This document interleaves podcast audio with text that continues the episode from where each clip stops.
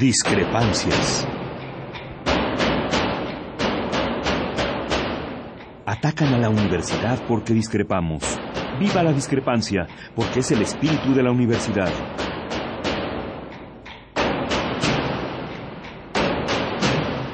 Martes de Discrepancias. Conduce Miguel Ángel Velázquez.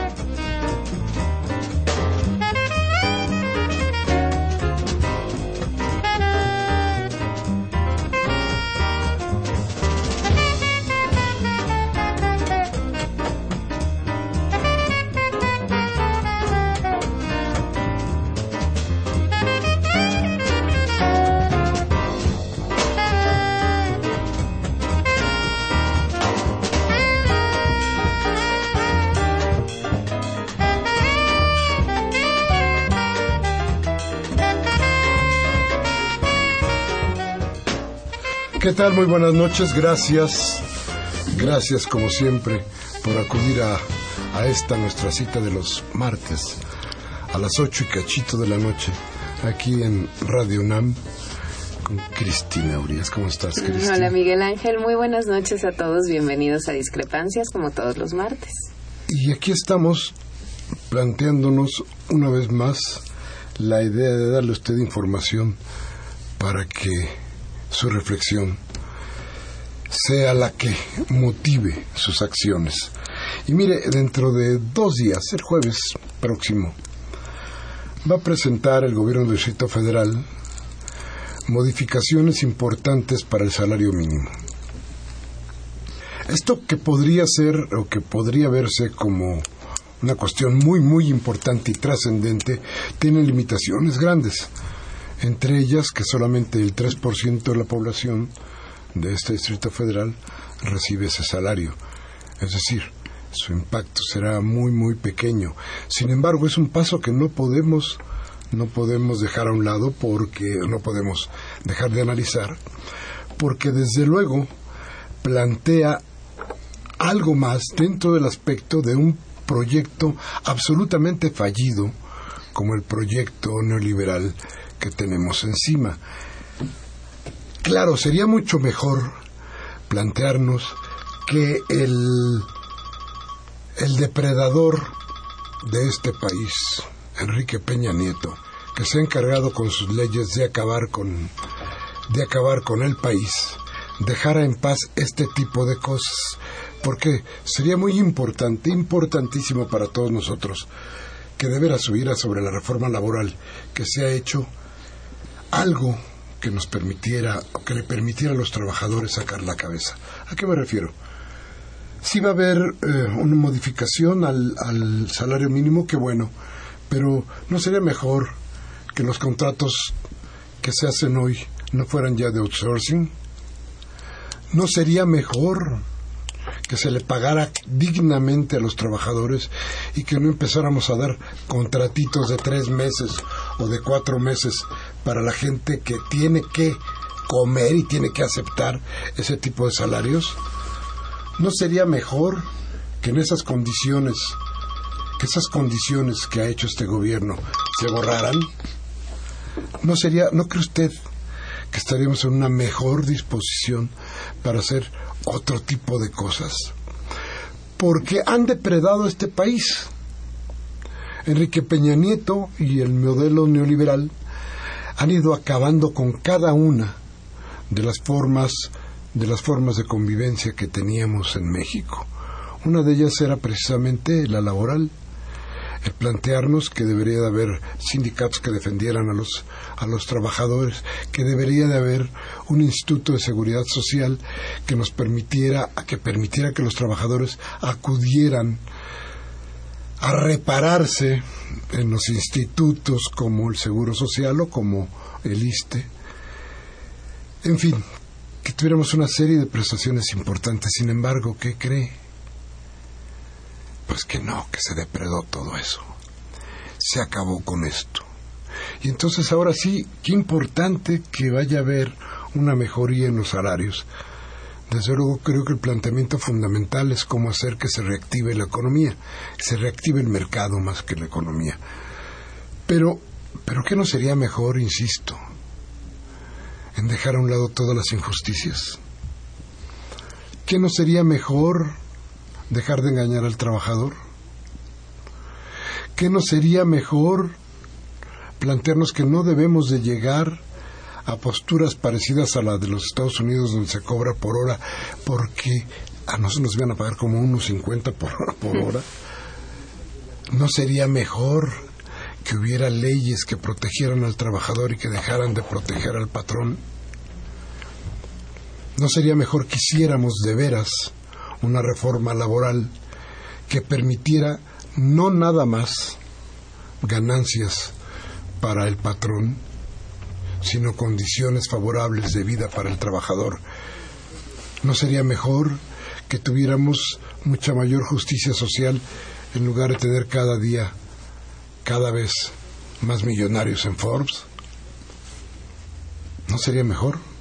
Pero bueno, empecemos por el salario mínimo que aumentará por ahí de los 80 pesos para las empresas que trabajen con el gobierno del Distrito Federal.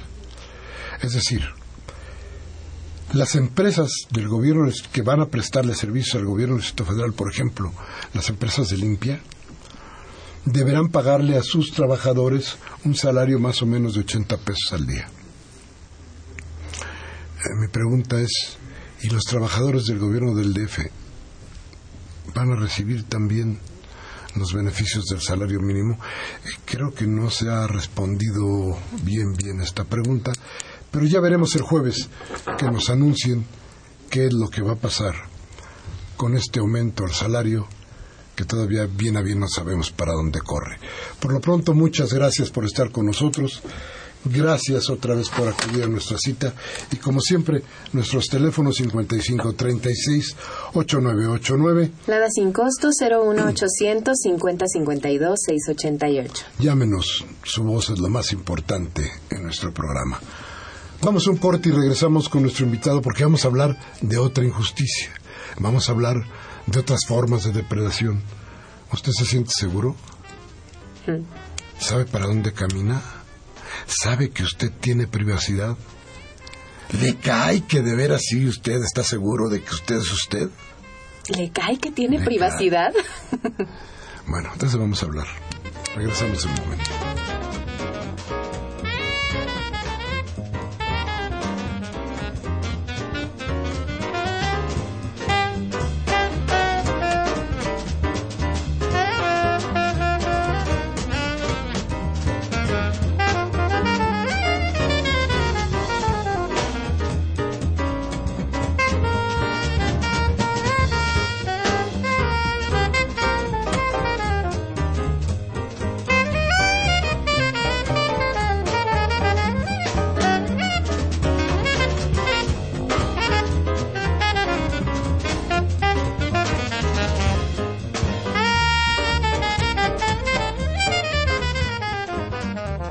Gracias, gracias por estar con nosotros. Entonces, Cristi, ¿nos quieres presentar a nuestro invitado? Sí, esta noche nos acompaña el licenciado Alejandro Torres Rogelio. Él ejerció el periodismo hace algunos años, fue director de transparencia en la Asamblea Legislativa del Distrito Federal en la pasada quinta legislatura y actualmente es comisionado ciudadano del Instituto de Acceso a la Información Pública y Protección de Datos Personales del Distrito Federal InfoDF. Licenciado Torres Rogelio, bienvenido, gracias por acompañarnos. Muchísimas gracias por la invitación, Cristi, Miguel Ángel. Muchas gracias también al auditorio que nos hace el favor. Al contrario, Alejandro, qué bueno que pudiste venir, qué bueno que estás aquí, porque el tema es grave. Muy grave, sí. El tema es que, recuerda usted que hubo una, una, una reforma a las telecomunicaciones y entonces resulta que de esa gran reforma otra de las depredaciones de las que ya hemos hablado, estas que están cambiando México, porque está construyendo, decíamos ya hace rato, un nuevo México ad hoc para ciertos personajes. Por ejemplo, ahora nos están diciendo que a ver si quitan a los plurinominales para que domine nada más el PRI, ¿no? Entonces ya no vamos a tener ninguna posibilidad de otra cosa. si nos engañan y depredan nuestras maneras, nuestras formas de vida. Eso es lo que ha hecho este gobierno. Este gobierno que creo que quiere inutilizar la opinión de los demás. Este, nunca tanto control, nunca tan apremiante la necesidad de decir las cosas, nunca tan cercados, nunca tan cercada la verdad. Pero ahí en esa reforma pasó algo curioso porque el Instituto de Transparencia del Distrito Federal corrió por un camino que no corrió el federal para variar. ¿Cómo estuvo Alejandro? ¿Nos quieres platicar de eso, por favor? Claro que sí, para poner en contexto a nuestro auditorio, hay que decirles que el 14 de julio finalmente entra en vigor esta ley federal de telecomunicaciones y radiocomunicación y eh, ahí contiene muchas cosas, pero lo que a nosotros nos preocupó en el InfoDF fueron dos artículos, el 189 y el 190 de la fracción primera, en la cual permite la geolocalización en tiempo real de eh, los aparatos móviles, o sea, los celulares o cualquier otro dispositivo móvil, que permite a una persona, eh, primero, identificarla, asociarla, ubicarla, y le permite esto a la autoridad a través de los concesionarios, precisamente de estos servicios. Ellos tienen que estar recabando esta información, tienen que hacer ese, eh, esa entrega de esa información a la autoridad que se lo solicite en cualquier momento. Tienen que estar recabando esa información y almacenándola por dos años, además, hasta por dos años. Imagínate estar almacenando nuestros datos de a dónde estamos, con quién nos reunimos, a quién le hablamos, con quién contactamos, con quién intercambiamos llamadas, mensajes, en fin, una serie de comunicaciones. Y lo que hace esta eh, reforma, creemos nosotros en el InfoDF, es violar los, un derecho humano, que es el derecho a la protección de los datos personales. En este caso, eh, un dato personal, ¿no? Pues tiene que ver con tu número de teléfono, así como tienes un nombre, ¿no? Y tienes unas características físicas, un ADN que te identifica. Bueno, también hay otras cosas con las cuales se asocia y sabemos que hablamos de Cristina o de Miguel Ángel. Su y hasta el lugar en donde estás, ¿no? Así es. O tu dirección, por ejemplo, también es un dato personal, ¿no? Tu edad, por ejemplo, una serie de datos que te identifican o te hacen identificar. En este caso, el número de celular pues es tuyo, ¿no? Cristina, tú tienes un número de celular y tan tan. Pero esta tecnología de hoy en día permite la geolocalización en tiempo real, ¿no? Y además eh, permite esta legislación que las autoridades estén viendo, estén conociendo pues todo tu registro de actividad, eh, dónde te ubicas, con quién te comunicas, cuánto tiempo estás en relación o en vínculo con determinadas personas, por ejemplo, o, tus desplazamientos. Creemos que es una cosa excesiva. O se ponen a las compañías como espías legales. Sí, colaboradores, finalmente. Una especie de colaboración y por qué no eh, llamarlo como tú lo estás diciendo, un espionaje, ¿no? Eh, claro, ¿cuál es el argumento? Con el que plantean esta reforma. Nos dicen para temas de seguridad y, le pegan a un tema muy sensible en nuestros días, que es la inseguridad, ¿no? Nos sentimos muy desprotegidos. Entonces, ¿qué te dice el Estado a través de sus, de sus instituciones? Yo te voy a dar seguridad ¿no? Lo que me estás reclamando, que quieres sentirte seguro en tu persona y tus bienes, yo te voy a dar esa seguridad que me reclamas, pero a cambio vas a tener que ceder en tu privacidad, en tu intimidad. Y eso no puede ser. Creemos nosotros, yo en lo personal creo, que en un Estado democrático, un Estado de derecho, no te puede decir, te doy un derecho a cambio de que cedas en otro, a cambio de otro. En un Estado democrático de derecho es un derecho y el otro. Son los dos. Me tienes que dar seguridad, pero también tienes que garantizarme mi privacidad. ¿sí? Si para combatir el crimen necesito yo ceder mi privacidad, perdóname, pero esas políticas que quieres implementar o esas estrategias no sirven son violatorias de derechos humanos. ¿sí? Entonces tengo derecho a la seguridad, pero también tengo derecho a la privacidad, ¿por qué he de renunciar a ella? ¿sí? Entonces tú como Estado me tienes que garantizar eso y esta reforma no va en ese sentido. Esta reforma viola derechos humanos, viola además tratados internacionales con los cuales México ha firmado, para empezar la Declaración Universal de Derechos Humanos, ¿no? el Pacto Internacional de Derechos Civiles y Políticos también, ¿no? Diversos instrumentos internacionales. Nuestra propia Constitución, artículo 16, ahí establece precisamente nuestra garantía a la protección de nuestros datos personales y no está eh, respetando eso. Por eso creemos que es inconstitucional. ¿Le correspondía al IFAI en primera instancia? Sí, ¿no? Porque el artículo 105 de la Constitución, eh, que fue reformado precisamente, también en este conjunto de reformas de las que hablas, Miguel Ángel, yo también creo que hay una redefinición del Estado mexicano y habría que pensarla en ello. Bueno, hubo una reforma constitucional que eh, plantea también el 105 constitucional y dice que bueno le corresponde al IFAI interponer recursos de inconstitucionalidad ante leyes que apruebe el Congreso Federal, el Congreso de la Unión, y a los órganos autónomos locales, en este caso el InfoDF, para eh, leyes que pudieran ser inconstitucionales que expida la Asamblea Legislativa, ¿sí? Eh, decían, bueno, es que ustedes cómo van a ir a la corte si, si no les corresponde, el 105 es muy claro, sí, pero nosotros decimos, eh, hay una cuestión de derechos humanos también, el artículo primero, eso no lo podemos ignorar, que sea la corte la que defina si hay una violación de derechos humanos o no, sí. Creemos que una ley federal pues tiene aplicación general en todo el país también en el Distrito Federal y los ciudadanos del Distrito Federal estarían siendo violentados, ¿no? No se les estaría respetando su derecho humano a la privacidad a través de la violación a sus datos personales. Entonces, creemos que en esa parte hay una concurrencia tenemos que, ir a la Corte y plantear eso. Hay una concurrencia, finalmente los derechos humanos no los puedes tratar de que en este territorio sí, a este le corresponde no, o sea, ese tipo de divisiones, ese tipo de interpretaciones me parece que son muy eh, limitativas, no restrictivas, y en materia de derechos humanos más bien hay que aplicar el principio pro persona, hay que que sea una cuestión más amplia para proteger efectivamente a la persona y creemos que esta, en esta ocasión pues no se está haciendo así. La Corte finalmente eh, no, no admitió finalmente que tuviéramos legitimidad para interponer este recurso de inconstitucionalidad ante una legislación federal. En su acuerdo por el cual nos desechan nuestro recurso, eh, simplemente argumentan el 105, diciendo el InfoDF no tiene facultades para interponer recurso de inconstitucionalidad, acción de inconstitucionalidad ante una ley federal, solamente ante las de la Asamblea Legislativa y por lo tanto pues no es admitible. Pero de los derechos humanos que planteamos, no, ni una palabra, ¿no? Entonces creemos que es un error, bueno, pero también hubo un error ahí en la decisión que tomaron los comisionados del IFAI, ¿no? A ver, platícame una cosa, ¿qué significa esto de la geolocalización? ¿Qué, qué tanta privacidad vamos a tener? ¿Qué, ¿Hasta dónde se cortó nuestra privacidad? Pueden intervenir nuestros teléfonos celulares, los fijos, pueden tener micrófonos en nuestra casa, pueden estarnos mirando y vigilando todo el día. ¿Qué exactamente es esto? ¿Qué perdimos? Sí, la, tecnología finalmente va avanzando cada día y lo que hoy posibilita, eh, y a través de esta legislación, que es lo que permite que un, un amplio espectro de autoridades, que además ya ni siquiera el Ministerio Público, ¿eh?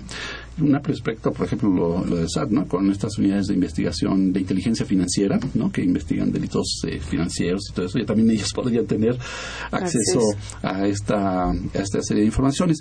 Eh, como les comentaba hace rato, bueno, un dato personal, por ejemplo, es tu número de teléfono, porque ese solamente lo tienes tú, ¿sí? Es asociado a Miguel Ángel o el de Cristina, es único cada quien, ¿no? Yo también tengo el mío. Y con la tecnología que hoy existe, lo que puede eh, ocurrir, lo que además la legislación que se aprobó, la de telecomunicaciones, permite, es que eh, esa autoridad le dice al concesionario X, a este servidor público que estoy designando como enlace, le informas por todos los movimientos de Miguel Ángel o de Cristina, ¿no? Y además este no nada más llamadas eh, sino también en donde, geolocalización es dónde te ubicas y en tiempo real. O sea quiero saber ahorita en dónde está Miguel Ángel. Y con y quiero saber Cristina. Y al cruzar datos porque eso es finalmente lo que lo que se hace ahora minería de datos y cruce de información vamos a ver que pues están reunidos y están en un lugar no en Adolfo Prieto 133 Hablando mal de Peña Nieto, hablando mal de Peña Nieto. Seguramente, ¿no?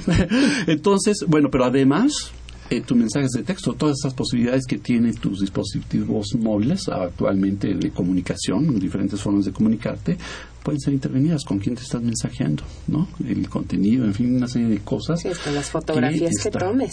Sí, bueno, de por sí los hackers ya sabes, ¿no? Ahora, ¿Qué pasa aquí? También hay una cuestión de que, y, hay que decirle a la gente finalmente, que eh, también hay una cuestión de autocuidado. ¿eh? hay que eh, educarnos nosotros en estas nuevas tecnologías porque muchas veces los teléfonos vienen ya con una configuración de fábrica y en muchos casos esa configuración de fábrica, por ejemplo, permite la geolocalización. Y entonces las empresas que te brindan ese servicio de comunicaciones, ¿no? de telefonía o mensajes X, eh, están constantemente recabando tu información, tus comportamientos, en dónde navegas por Internet, porque también tienen acceso a Internet, eh, las aplicaciones que utilizas, tus hábitos, tus gustos, las cosas que no te gustan, en fin, todo ese tipo de información la están recabando constantemente y la recaban pues para fines comerciales, en fin, para una serie de cosas, pero es información que tú estás dando y ellos y, muchas veces la estamos dando sin nuestro consentimiento. Vamos, ni, ni conocimiento siquiera. Entonces, eh, debemos tener una cultura del autocuidado. El problema con, con la legislación esta de telecomunicaciones es que en este caso, eh, finalmente hay una práctica excesiva de la autoridad para hacer, allegarse de esa información, es decir, eh, finalmente lo hacen ya de una manera, vamos a decir, sin ninguna restricción ni control, porque ¿qué ocurría eh, o qué debía ocurrir? Se supone que para intervenir comunicaciones privadas tenía que haber la orden eh, judicial, ¿De un juez, sí, porque era una manera de control. Que además, antes de esa orden se lleva todo un proceso de investigación. Sí. ¿No? No es nada más porque al juez se le ocurrió. No, y al Ministerio Público que está investigando tampoco es una ocurrencia. Es decir, tenía que fundar y motivar, tenía que justificar por qué necesitaba intervenir las comunicaciones privadas de determinada persona. Ah, bueno, pues porque hay estos elementos, hay esta eh, presunción de que ¿no? cierto delito se está cometiendo, en fin, lo que sea. Y entonces ya el, juez valoraba y entonces otorgaba la autorización para la intervención. No, ahora ya no. así, yo nada más te designo a fulanito de tal, es mi representante y tú, concesionario, le tienes que dar la información cuando te le solicite, porque además es 24 horas del día, 365 días del año. Y la, eh, la eh, el almacenamiento de información de tus datos, de tu comportamiento, precisamente pues eh, a través del móvil, toda la información que está generando tu celular, por el solo hecho de tenerlo y de encenderlo, toda esa información van a estar cargando durante hasta por dos años. ¿Quién puede pedir esos datos? Por ejemplo, yo hablo a Telcel o a Yusacel o a alguna de estas compañías y digo, necesito los datos del licenciado Torres. ¿Yo puedo hacerlo? ¿Yo como Cristina? No, no. ¿Quién lo puede hacer? La autoridad con este con esta legislación, con esta ley de telecomunicaciones y radiodifusión, solamente la, la autoridad, ¿no? Eh, las instancias de seguridad. O sea, un policía, y procuración y administración. Sí, la, una, pero no un policía cualquiera. Es decir, eh, una, por ejemplo, mencionaba lo de la unidad de inteligencia financiera, ¿no? Eh, ellos sí designarían a persona tal, al funcionario tal, y lo acreditan, y a él es, él va a ser el enlace porque, mm. ¿no? Pero ahora es un amplio espectro de autoridades el que pueden tener acceso a esas informaciones ya ni siquiera el Ministerio Público, la PGR en su caso, pues. Y tomando en cuenta la corrupción que hay dentro de las instituciones, es muy peligroso.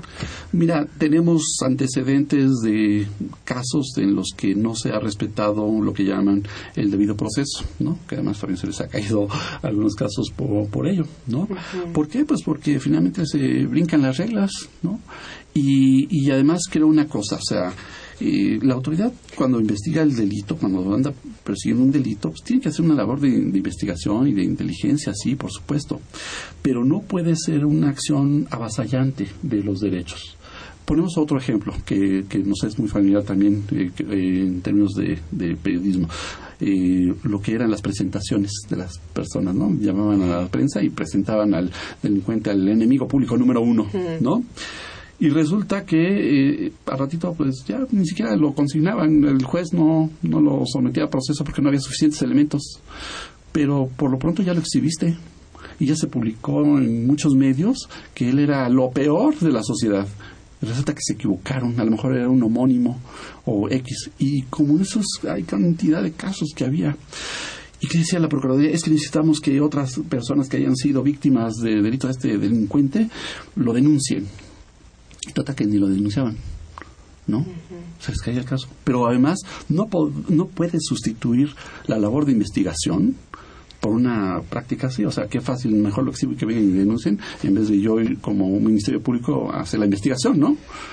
No puede ser eso. Entonces, y esta legislación, pues creo que es una nueva generación de violación a derechos humanos. Es decir, perdimos por donde quisiéramos verlo una parte de nuestros derechos ciudadanos. Derechos fundamentales, Miguel Ángel, porque tú tienes un derecho fundamental que es eh, a la vida privada, que nadie se esté metiendo en, tu vida privada, ¿no? Y en tu intimidad. No tenemos por qué eh, eh transgredir ese espacio, ¿no? Tuyo. Sí, no, lo, lo, sí lo estamos perdiendo. Los, los, aparatos de seguridad del Estado, CISEN, cuentan ya con los eh, con los eh, aparatos, con la tecnología necesaria para todas estas cosas que impone la ley?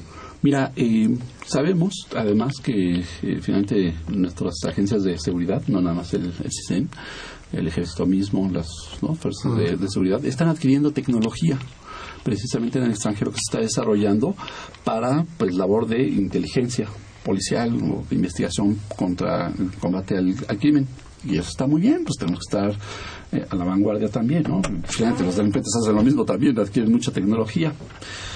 Lo que no puede ser es que apliquen esa tecnología no nada más contra delincuentes, sino también vulneran a cualquier ciudadano, nos sí, dejan en indefensión.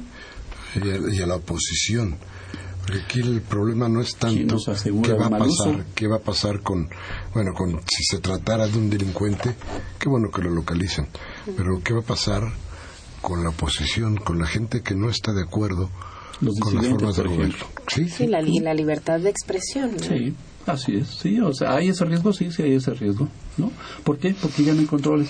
Hablaba hace rato de eh, la autorización que daba el, el juez, ¿no? Para poder intervenir comunicaciones privadas. Bueno, ahora ya no lo hay. Ahora ya simplemente es la orden de una autoridad X, en materia de seguridad o de procuración o de administración de justicia, que le dice al concesionario, dale la información de determinada persona, de Cristina, por ejemplo, a mi enlace, ¿no? A mi este, funcionario público designado. A él le vas a estar dando toda la información de los movimientos de Cristina o de Miguel Ángel o de Alejandro sin importar nada, quien no, sea.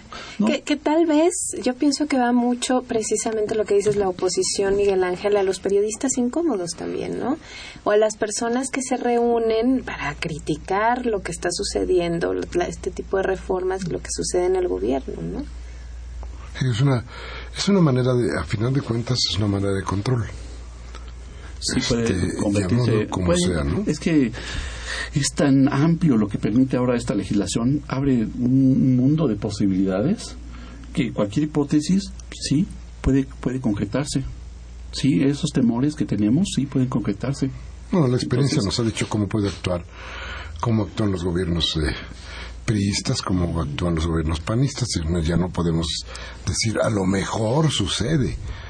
No, sin la tecnología y sin nada de esto existían todo tipo todo tipo de agresiones contra el individuo. Este, pensar que ahora será mucho más fácil, tendrán una posibilidad más clara de localizarnos y de y de eso es lo que más me preocupa, de callar a la oposición, de hacer polvo a la oposición, de intimidar a quienes no estén de acuerdo. Y eso, eso me parece que es muy grave. Vamos a ir a un corte y regresamos inmediatamente con Alejandro para seguir charlando sobre esta otra parte que depredó el gobierno de Peña Nieto. Vamos al corte, regresamos. Teléfonos 5536-8989. Nada sin costo 01800 5052 688. Gracias por estar con nosotros.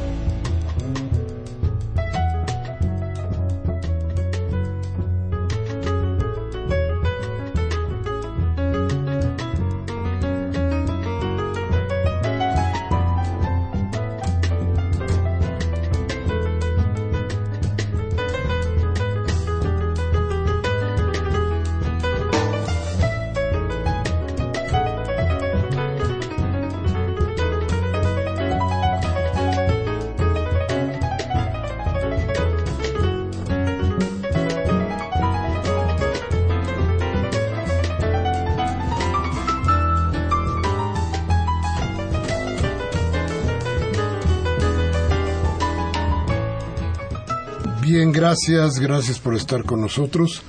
Una vez más, nuestros teléfonos 55 36 8989. Lada sin costo 01800 50 52 688. Y le preguntamos ahorita a Alejandro, que yo tengo, yo tengo una duda terrible porque, a ver, resulta, si yo fuera un criminal y sab- supiera que todo esto, toda la tecnología y todo lo demás que tiene la policía y que tienen los, eh, eh, los organismos de seguridad del país, pues cualquier día traigo un celular, el mío, pues cualquier día dejo que me localicen a partir de mis datos personales. Cual- si, si yo fuera criminal. No, lo malo es que soy un, un güey cualquiera que hoy dije que no me gusta lo que hace Peñanito y si me van a caer encima.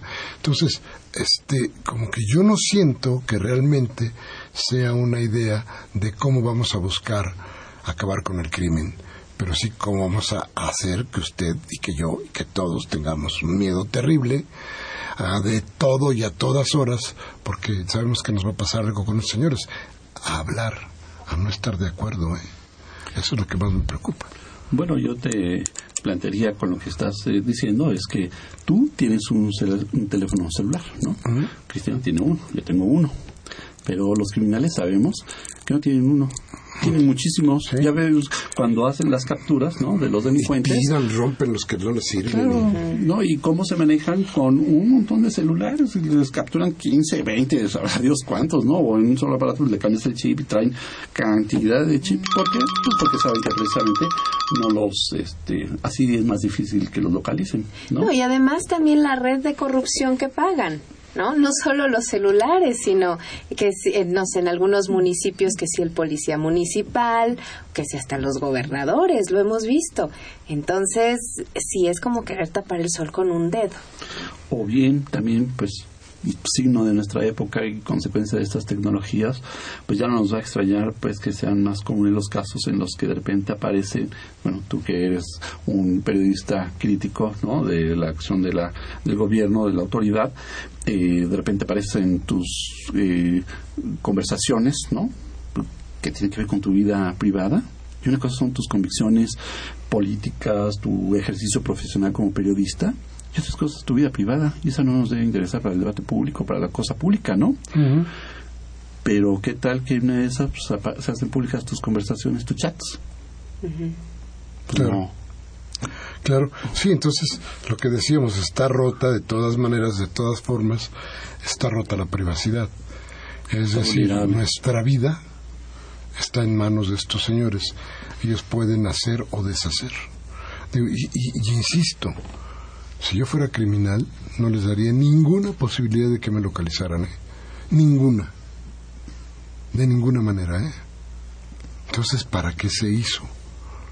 Digo, yo no creo que mi reflexión sea exactamente lo más brillante. Yo creo que ellos lo pensaron, lo repensaron y lo volvieron a pensar, pues, ¿no? Entonces, ¿para qué?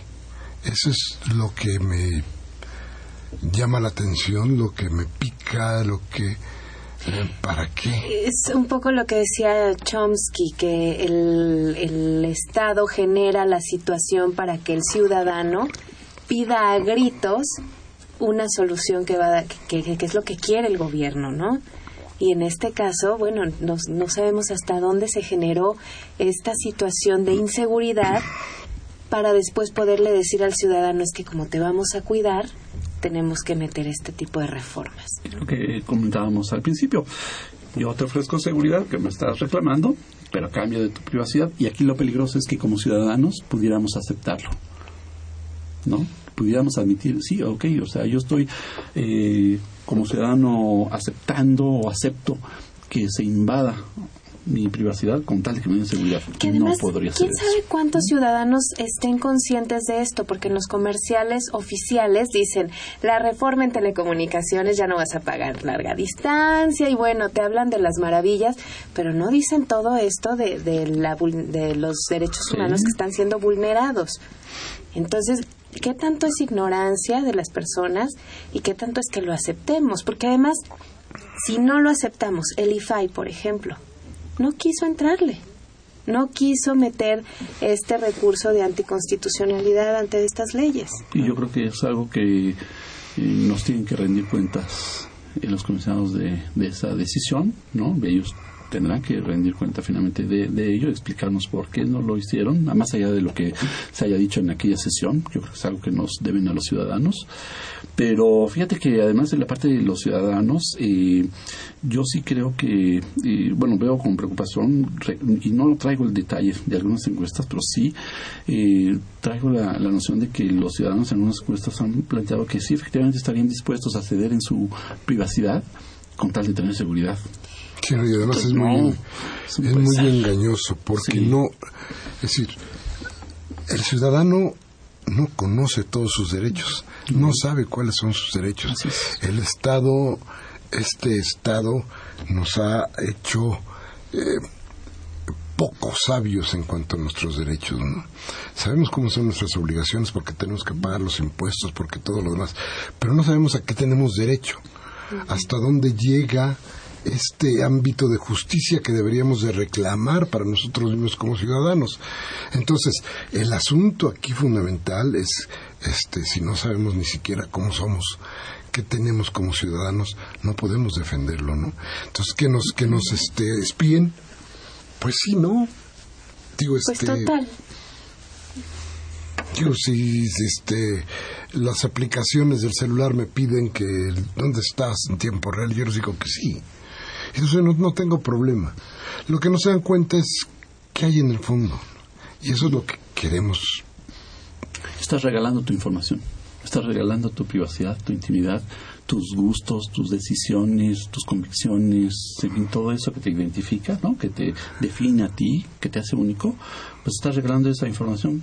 Puede ser para fines comerciales, puede ser para lo que sea pero no estamos cuidando, no hay esa cultura de cuidar nuestra vida privada, ¿no? Mira, si te acerca alguien en la calle y, oiga, ¿le puedes hacer una encuesta? Eh, pues sí, órale.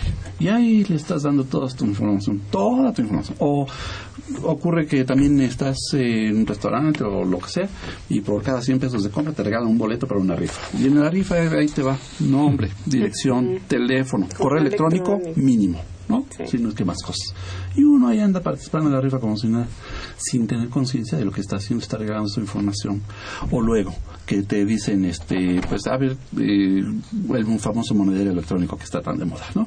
Y compras medicinas y te dicen, este, y te regalamos el 5% o X porcentaje de tus compras. ¿Cuál? Regalando, lo que están haciendo es comprándote tu información, ¿no? Y tú la estás regalando prácticamente. Pero ¿qué pasa si esa información respecto de tu consumo de medicinas va a caer a un laboratorio y luego va a caer a una aseguradora? ¿Qué va a pasar cuando hagan el cruce de información? Van a saber que Cristina toma determinados medicamentos y cuando ella quiera solicitar un seguro, van a decir, no, porque tú generalmente tomas este medicamento, tú padeces de tal cosa, este, no te voy a asegurar. ¿No? Te cuesta tres veces más el seguro. exactamente. Y entonces hay la vulneración de otros derechos. ¿Y todo por qué? Por andar regalando la información, nuestra información. ¿Sí? Entonces eso... Qué grave. Qué grave porque además esto ya sale de esta ley de telecomunicaciones. ¿Cuántas veces lo hemos hecho por nuestro propio pie? ¿Cuántas veces hemos pensado qué van a hacer nuestros datos? ¿Qué va a pasar? Porque eso de la rifa, ok, no me gané la rifa, me la jugué, pues sí, ya, a lo mejor tenía ganas de ir el carro. ¿Y dónde quedó el boleto? ¿Tú crees que lo tiran? Claro que no.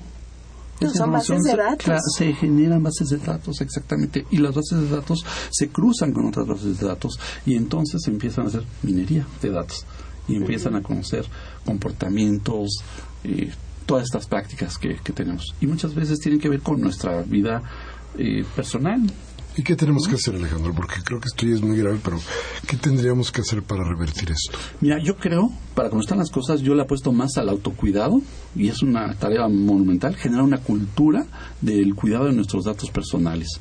Tomar conciencia, porque nos llaman a nuestro celular y además nos hablan por nuestro nombre. Y, este, ¿cómo sabe mi nombre? ¿no? Y yo no lo conozco y te sientes en una situación muy vulnerable. Y al primero que le eches la culpa es a los bancos, además, ¿no? Hay bancos siempre andan dando información pero no reflexionamos en que llenamos una encuesta, llenamos un boleto, dimos nuestros datos en una farmacia, dimos nuestros datos en no sé dónde, y nunca tenemos el cuidado de preguntar ¿y quién y qué van a hacer con esos datos y quién los va a resguardar y qué tratamiento le van a dar, a quién se los van a transferir, en fin, una serie de, información. Entonces, ¿qué, ¿qué, es lo que tenemos que hacer? Es cuidarnos nosotros mismos. Cuidarnos nosotros mismos, ¿sí? ¿Qué publicamos en redes sociales también? ¿Cuáles son nuestras prácticas? El celular. Veamos las condiciones. Ya sé que son letras chiquitas y además son interminables. Leámoslas y si no estamos de acuerdo, entonces cambiamos esa configuración. Si se trata de un dispositivo, por ejemplo, móvil, ¿no? Un celular, por ejemplo. La aplicación nos está pidiendo que tenga acceso a nuestras fotos, ya te la piensas dos veces, ¿no? Dices, no, no quiero. En fin, una serie de cosas. Siempre el autocuidado, estar totalmente alertas de cuando están pidiendo datos nuestros, que tienen que ver con nuestras ubicaciones, nuestras personas, nuestros familiares, porque hay otra cosa, además es muy común ¿No les ha pasado que les dicen, les ofrecen algún servicio o algún bien y les piden además que les recomienden a tres personas, tres familiares? Y ahí anda dando uno el nombre y el teléfono de los familiares. Y no solamente tuvimos eh, la mala eh, decisión de darlos, sino que además no le avisamos a nuestro familiar y a nuestro amigo que le dimos sus datos a otra persona. Y por eso le andan llamando y por su nombre. Y el otro, ¿y por qué me ofrece paquetes de hotel y de vacaciones y todo eso y por mi nombre? ¿Cómo? ¿Por qué? Porque hubo alguien que me vulneró, un familiar, un amigo, que dio mis datos a otra persona y le dio mi nombre y mi teléfono sin mi permiso y luego ni siquiera me avisó. Entonces debemos cuidarnos nosotros, pero también tenemos que cuidar a los demás. Ahí están las fotos famosas, las selfies sobre todo ahora que están tan de moda.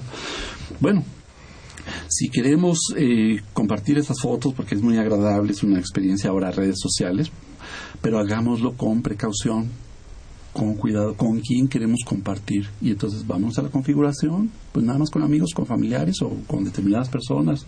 ¿Por qué tendría que estar todo mundo compartiendo fotos? Porque además, hace poco leía yo eh, en prensa internacional, no me acuerdo si en New York Times o en donde lo leí, pero, eh, por ejemplo, el creador de esta tecnología de reconocimiento facial eh, señalaba que estaba así como que él mismo sacado de onda porque ahora con toda esta información que están recabando a través de Internet, no solamente redes sociales, en Internet en general, todas las imágenes, resulta que con la tecnología de reconocimiento facial están ubicando a determinadas personas.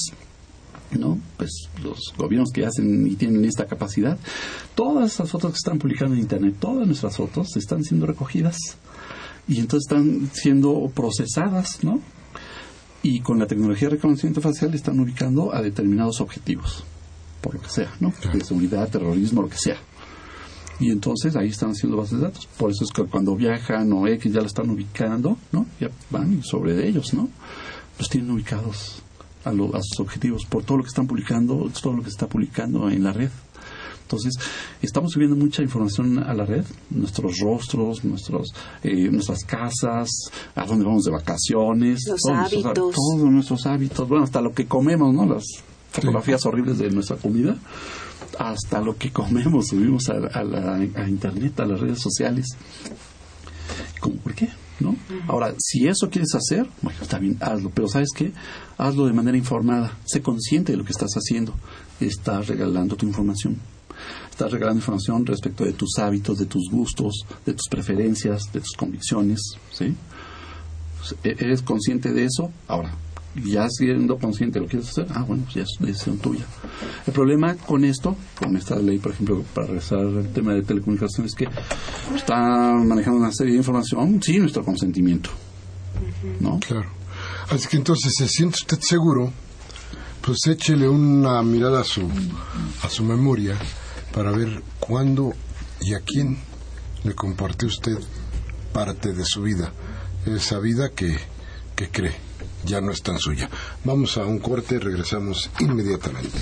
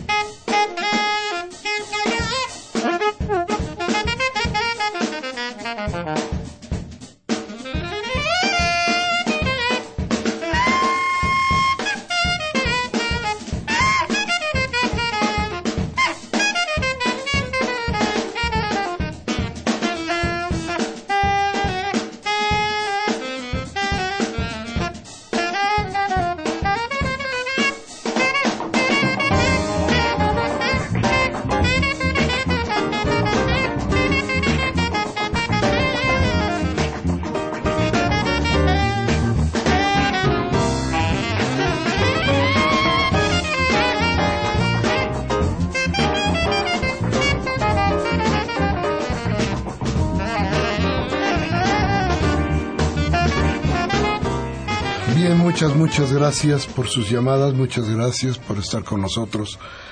Y bueno, a ver, ¿cómo van nuestras llamadas, Cristi? Dice Salvador de Cuautitlán Izcalli, con este control de llamadas van a bajar los ratings de este programa y lo van a cerrar. Ya nadie va a querer quejarse del gobierno. Espero que no.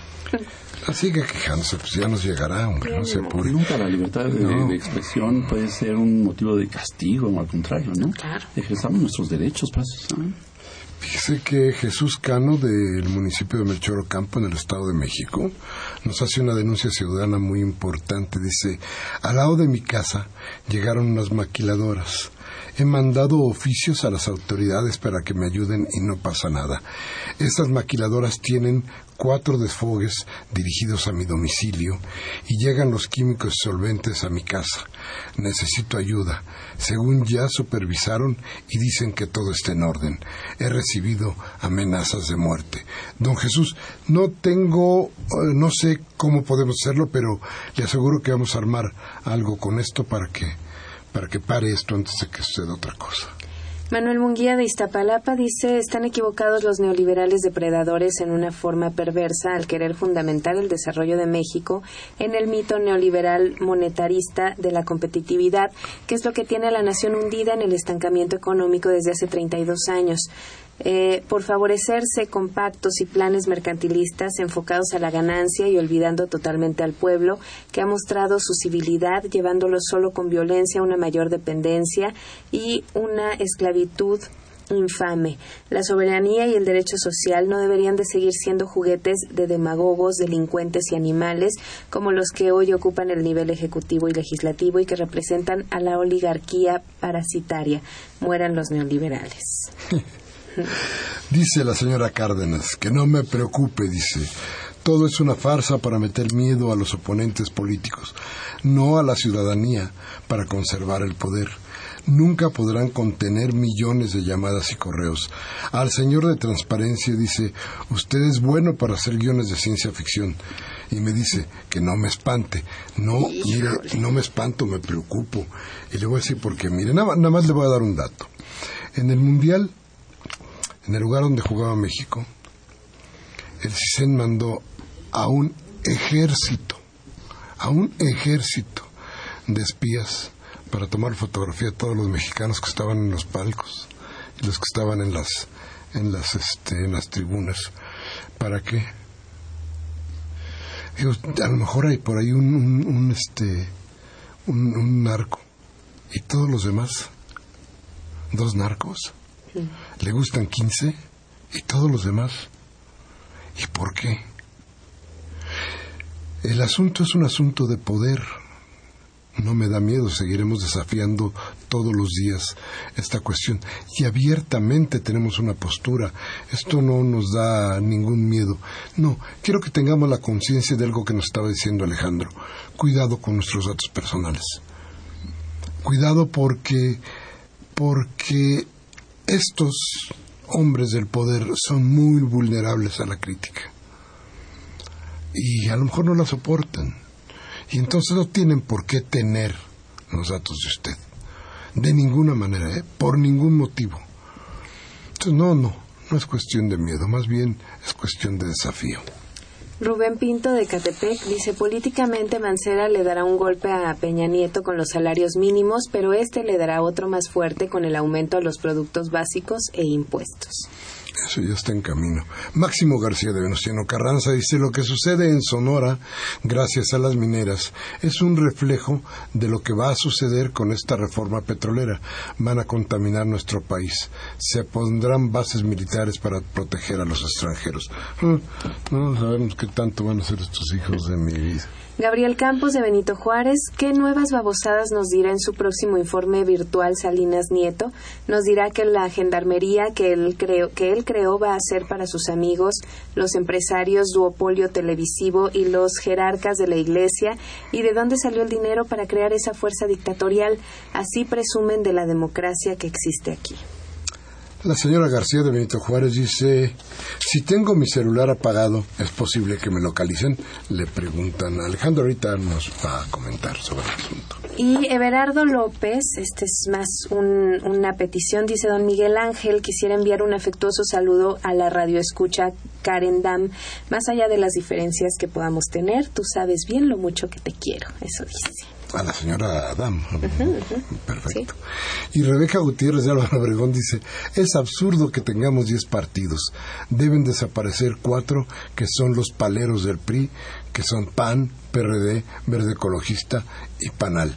Peña Nieto recibirá seguramente el premio Nobel a los mentirosos, o por lo menos romperá el récord Guinness de los mentirosos. Ya no lo soportamos, sale las 24 horas en todos lados. Y la señora Cárdenas de Naucalpan le te pide, Alejandro, dice, mencione cómo revertimos esta, esta ley. Dice, los millones de telefonemas y, correos no se pueden seguir. Solo los de la clase política están vigilados. No es posible. Ya no asusten a la población. No todos están vigilados. No podrían. Son millones, dice la señora Cárdenas de Naucalpan. Alejandro. Muchas gracias. Para poder responder dos inquietudes del auditorio, perdí el nombre de las personas, pero bueno, respecto de si el celular, por ejemplo, está apagado, no lo pueden geolocalizar. El problema es que desde ya que haces el contrato y todo, ya tienen que ir registrando los primeros datos, ¿no?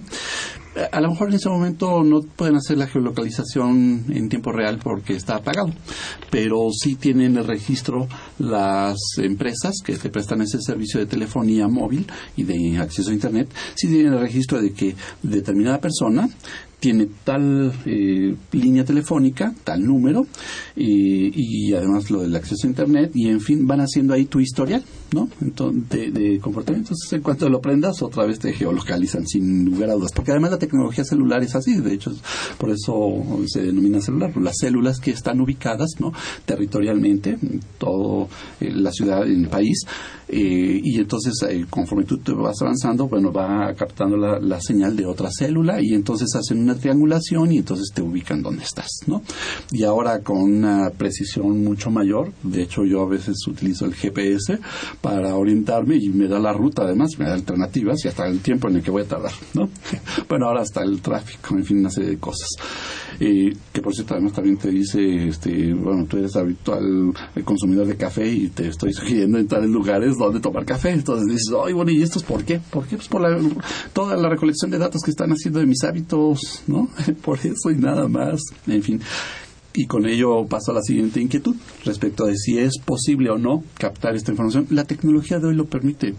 De hecho, pues no perdamos de vista el nombre de, de Snowden, ¿no? Este eh, excontratista finalmente de seguridad que ahora está refugiado en, Rusia por toda esta información que reveló toda la información que el gobierno de Estados Unidos, las agencias de seguridad estaban recabando y qué estaban haciendo con esa información, el espionaje, ¿no? Ahora, por supuesto, no hay una persona escuchando los millones de teléfonos, no. Para eso están las computadoras, que tienen esa tecnología para ir identificando palabras clave.